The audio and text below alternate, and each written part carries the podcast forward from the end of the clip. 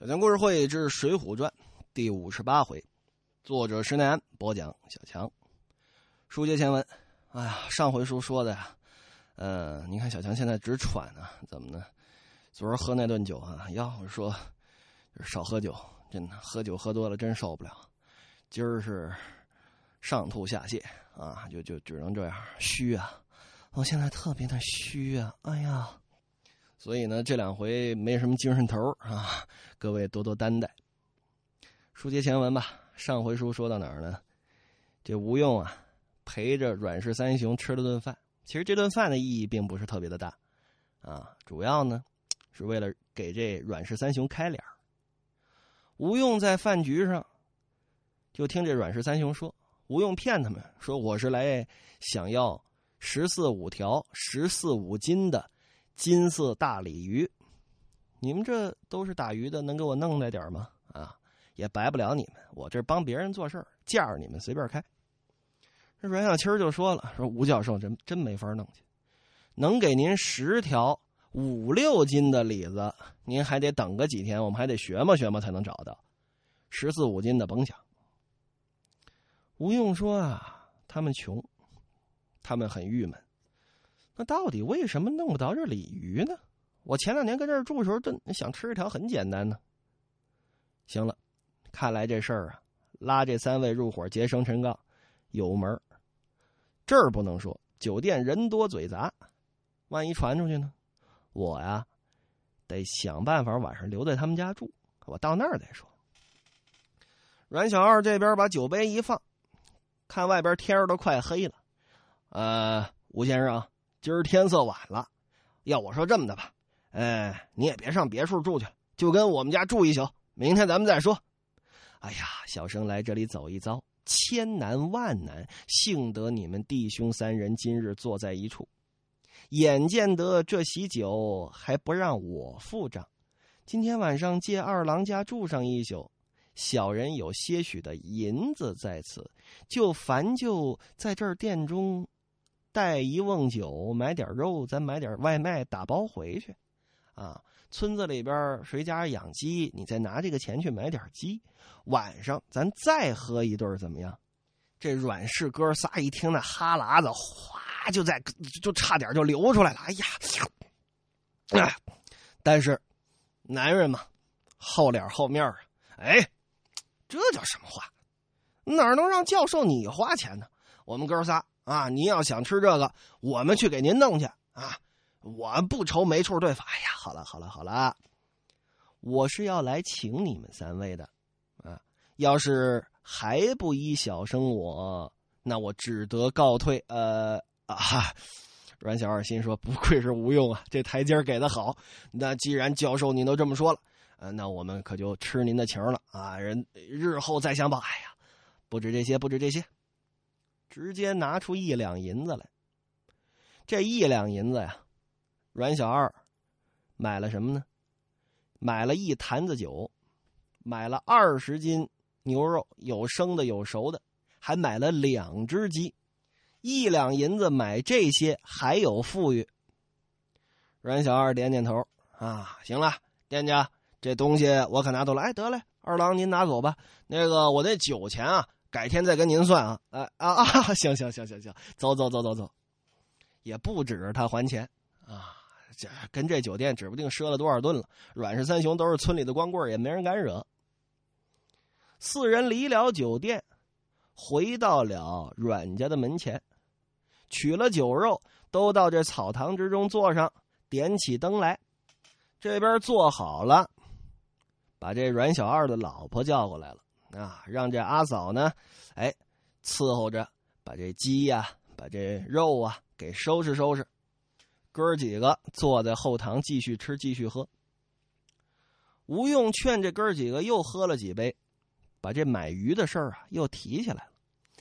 哎，我说二郎啊，你这傍山近水，梁山泊这么大的一个地方，它怎么就没有大鱼呢？哎呀，不瞒教授说呀，这大鱼啊，我们这石碣村芦苇荡子里头没有。想要这鱼啊，只有梁山泊里头有。我这石碣村石碣湖啊，水小，养不住这种大鱼。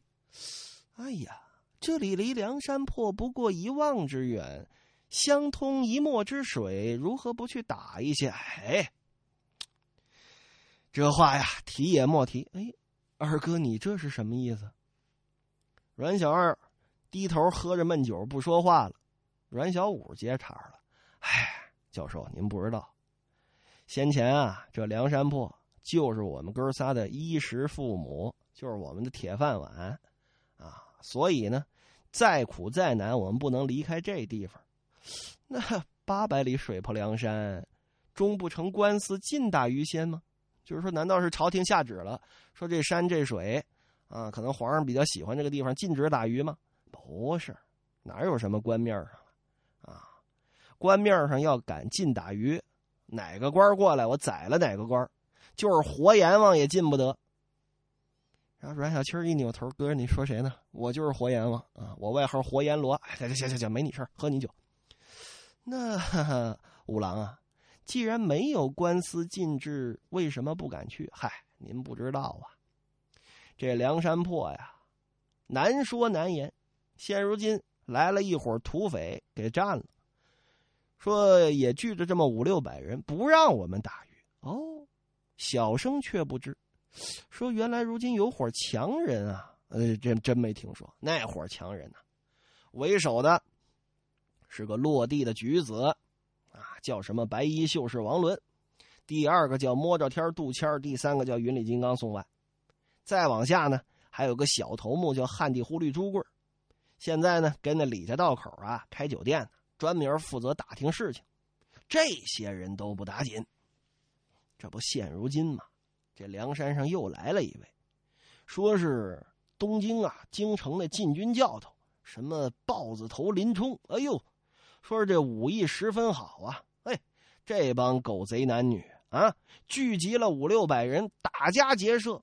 专门抢来往的客人，我们一年多不敢去那儿打鱼啊。现如今水泊梁山都让他们把住了，这不把我们铁饭碗给砸了吗？一言难尽呐。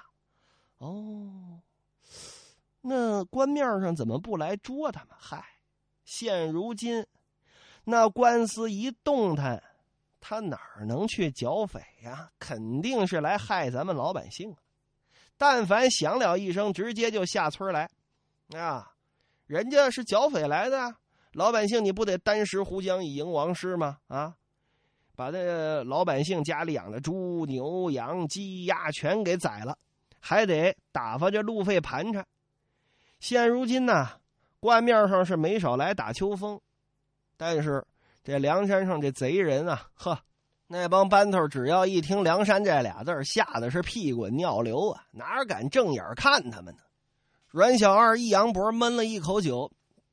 哎呀，现在虽然打不着大鱼了，但也好，那帮狗官差啊不上这儿来，少了一些苛捐杂税，倒也是好的。哎呀，要这么样的时候，那群土匪过得倒是挺舒心呐，反倒他们挺快活。哎，你看，吴用这就开始拿话。往这套里边领这哥仨了，阮小五啊一听，对，他们那帮土匪不怕天不怕地不怕官面啊，论秤分金银，异样穿绸缎，成瓮的喝酒，大块的吃肉，他怎么能不快活呢？我们哥仨，嗨，空有一身本事，我怎么就学不着他们？嘿，吴用一听高兴了，进套了，哈哈。阮小七也是一拍桌子，就是，人生一世，草木一秋，我们只管打鱼营生。你说，要跟那帮土匪似的过上一天的好日子也行啊。吴用这边一捻胡子，哎，学他们干什么？啊，他做的勾当，那可不是拿那竹板子打这么五六十下的事儿啊，那都得空把一身虎威都撤下。啊，那都是咔嚓一刀的罪。就算是被官面上拿住，那不也是自作来的吗？嗨，阮小二一摆手：“先生，你算了吧。现如今那官面上是那好人吗？是那好官吗？啊，一片的糊涂。千千万万个犯了弥天大罪的，什么事都没有。我们哥仨安善良民，倒是不能快活。嘿，这是我跟您说啊，咱哪儿说哪儿了。这是没人提拔提拔我们。谁要引个路，说哪个山头收人，我们哥仨还真去了。对，哥哥你说的对，我也是这么想的。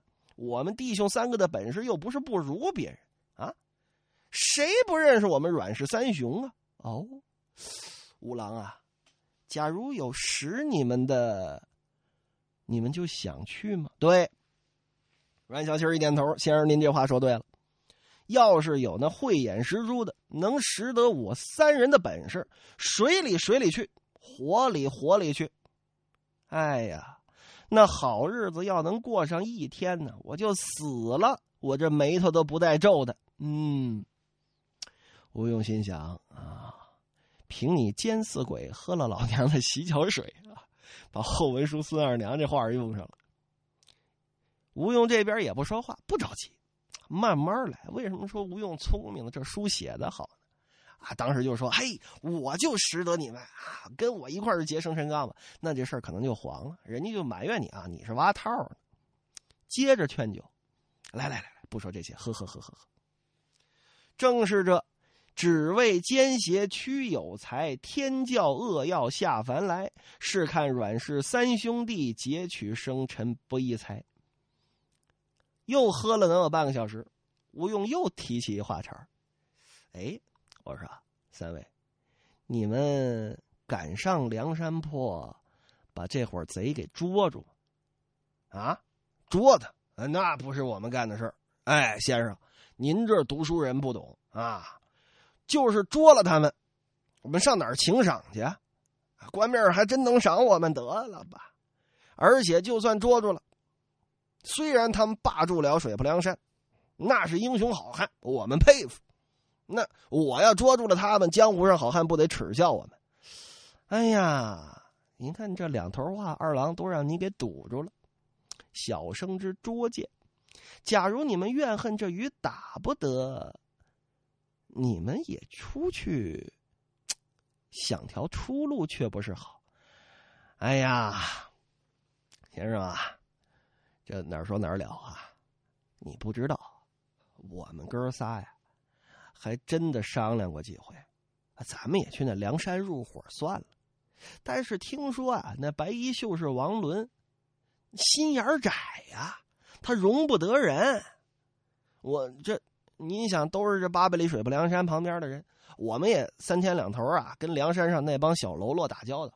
都说了，前两个月刚上梁山。就去年冬天啊，刚上梁山那位东京的林冲啊，哎呦，受尽了这白衣秀士王伦的气。这王伦就怎么看都看不上这林冲。我们哥仨这样的英雄好汉，您说能比那东京教头啊弱上几分吗？啊，不对对，不能不能不能，对吗？对吗？我们一听这个，这心就懒了。哦，吴用这边一欧，阮小七啊说话了，哎，不说别人。先生，就说你，他要能像你似的，哎，就这王伦啊，要能像先生你似的这般慷慨啊，我们哥仨喝出命去给他干，啊，就这么成。阮小五也说对，那王伦要像教授你这般的情分呢，我们早去了不知道几年了，不到今日，我们弟兄三个替他死也甘心。哎呀，哈哈，好了好了好了。亮区区小生我何足道哉？现如今山东河北多少英雄好汉呢？有吗？我们这这现如今又上不了网是吧？这没个报纸的好汉，他要是有，我们也没遇着啊。可就不远了，几位，离此间一百里地郓城县东西村。有位晁保正，你们可曾认得吗？哦，是不是那个托塔天王晁盖晁爷？哎，正是此人。哎呀，听说过啊，说离这儿一百多里地但是呢，缘浅命薄，没这个机会见这么一面。这位三位啊，吴用这边啊，有那小泥酒壶，给艾卫又倒了一杯酒。我跟你们说，这个晁盖可是个仗义疏财的好汉子，你们怎么不去投奔他呀？哎呀，那怎么投奔呢？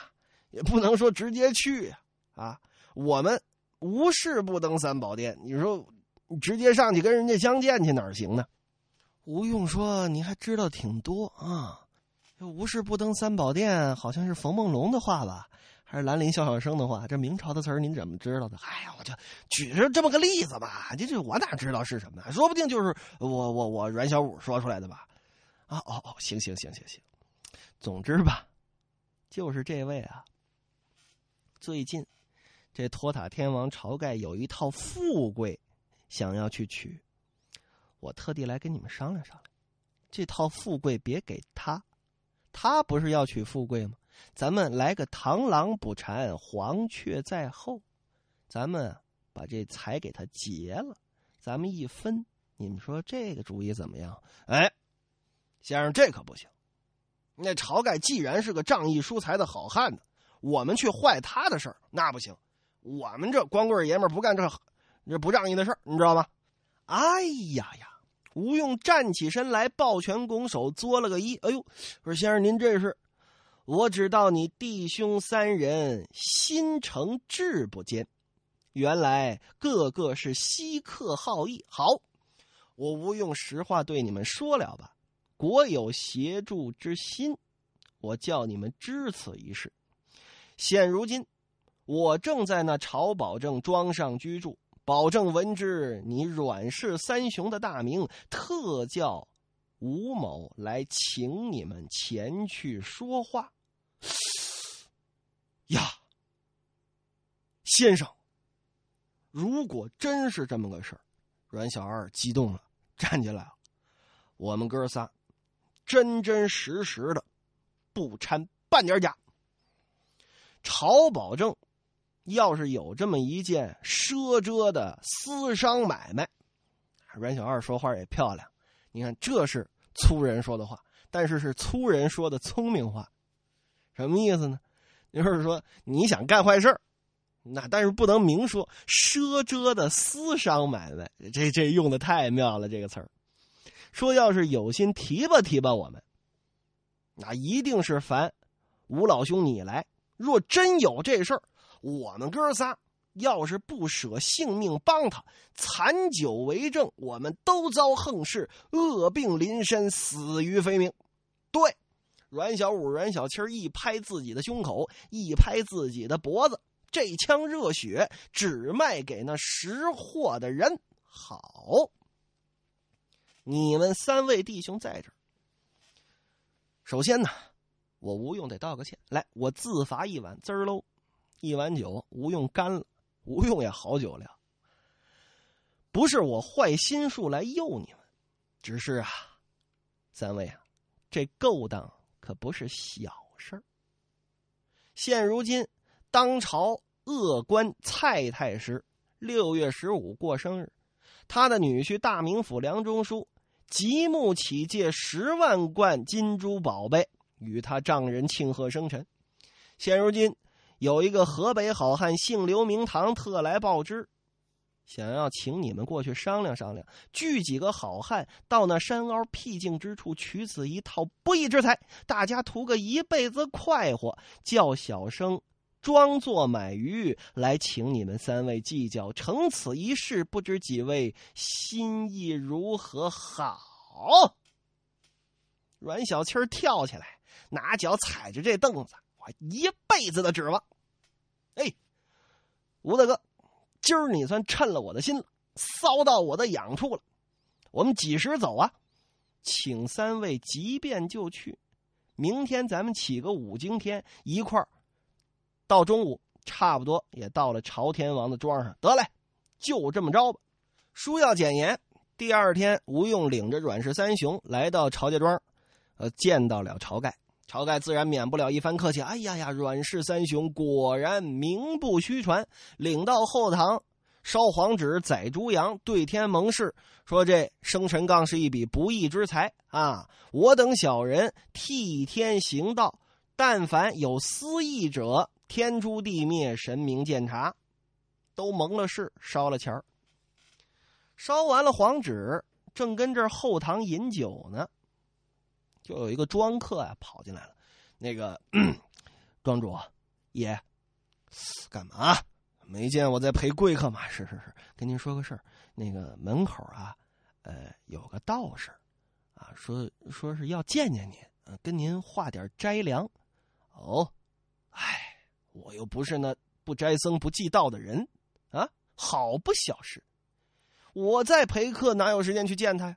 你自己拿三五斗米给他便了，问我干嘛？是，他要是要米啊，我我就给了。我拿了几斗米给他，他又不要，就说要见你。他是嫌少吗？你再多拿个二三斗去啊！你跟他说，说保证现如今在庄上请客喝酒呢，没工夫相见。哎，得嘞，我这么跟他说去。去了十几分钟，又回来了。而你怎么又回来了？这保证啊，我又给了他三斗米，这这这不少了吧？啊，不少啊！他不走啊？那不走啊？还还自称是什么一清道人，说不为钱不为米，只为要见您一面。白养你这么多年，会不会说话呀？你就说我今天实在没工夫啊，他改天再来，我再跟他相见拜茶。我也是这么说的呀。但是那先生说了，说不为钱米斋粮，闻之保证您是个义士，特求一见。我说，你是完全不会替我分忧啊！他要再嫌少，你再拿个三四斗给他啊！不用再来跟我说了啊！这庄客丧大脸的走了，出去了能有十分钟吧。这哥六跟那喝酒，就听外边噼嚓啪嚓，哎呀，你干嘛？你还打人？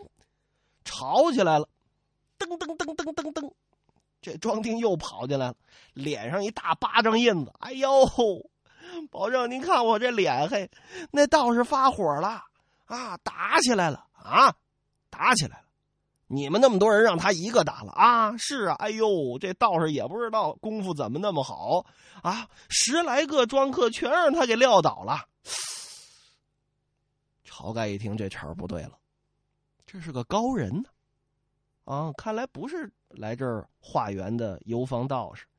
我出去看看去吧。哎呦，众位兄弟，少陪少陪。那个，呃，学究啊，啊，帮我好好陪一下。我出去看看。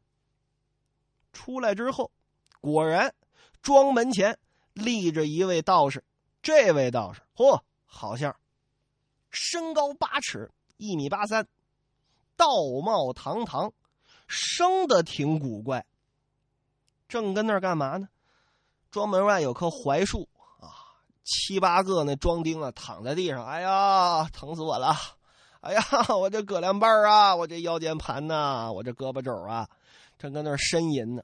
啊，这先生无量寿佛，啪，一脚又踹翻一个。晁盖一看，好功夫啊！